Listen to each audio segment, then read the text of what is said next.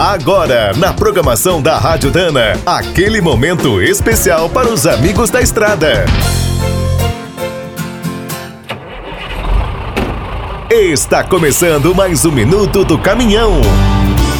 Fique por dentro das últimas notícias, histórias, dicas de manutenção e novas tecnologias.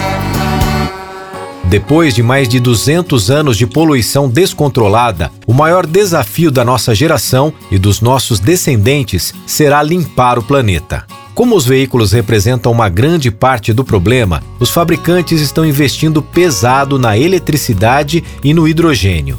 Mas o que vamos fazer com a frota atual e toda a experiência que temos em motores, combustíveis e rede de postos? Jogamos fora? Para alguns pesquisadores, uma solução inteligente seria transformar a própria poluição do ar, além do lixo e do esgoto, em energia limpa.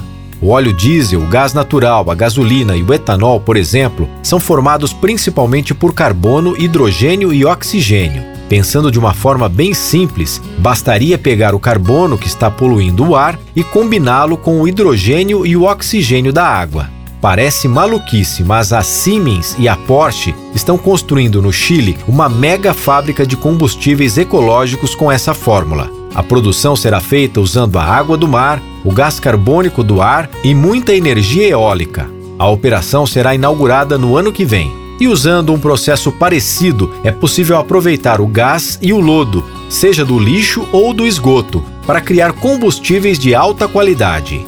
Quer saber mais sobre o mundo dos pesados? Visite minutodocaminhão.com.br. Aqui todo dia tem novidade para você.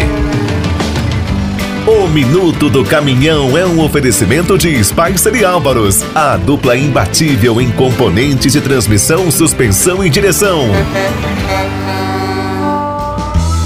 Quem é do trecho já sabe. Para ficar bem informado, a Rádio Dana é sempre a melhor sintonia.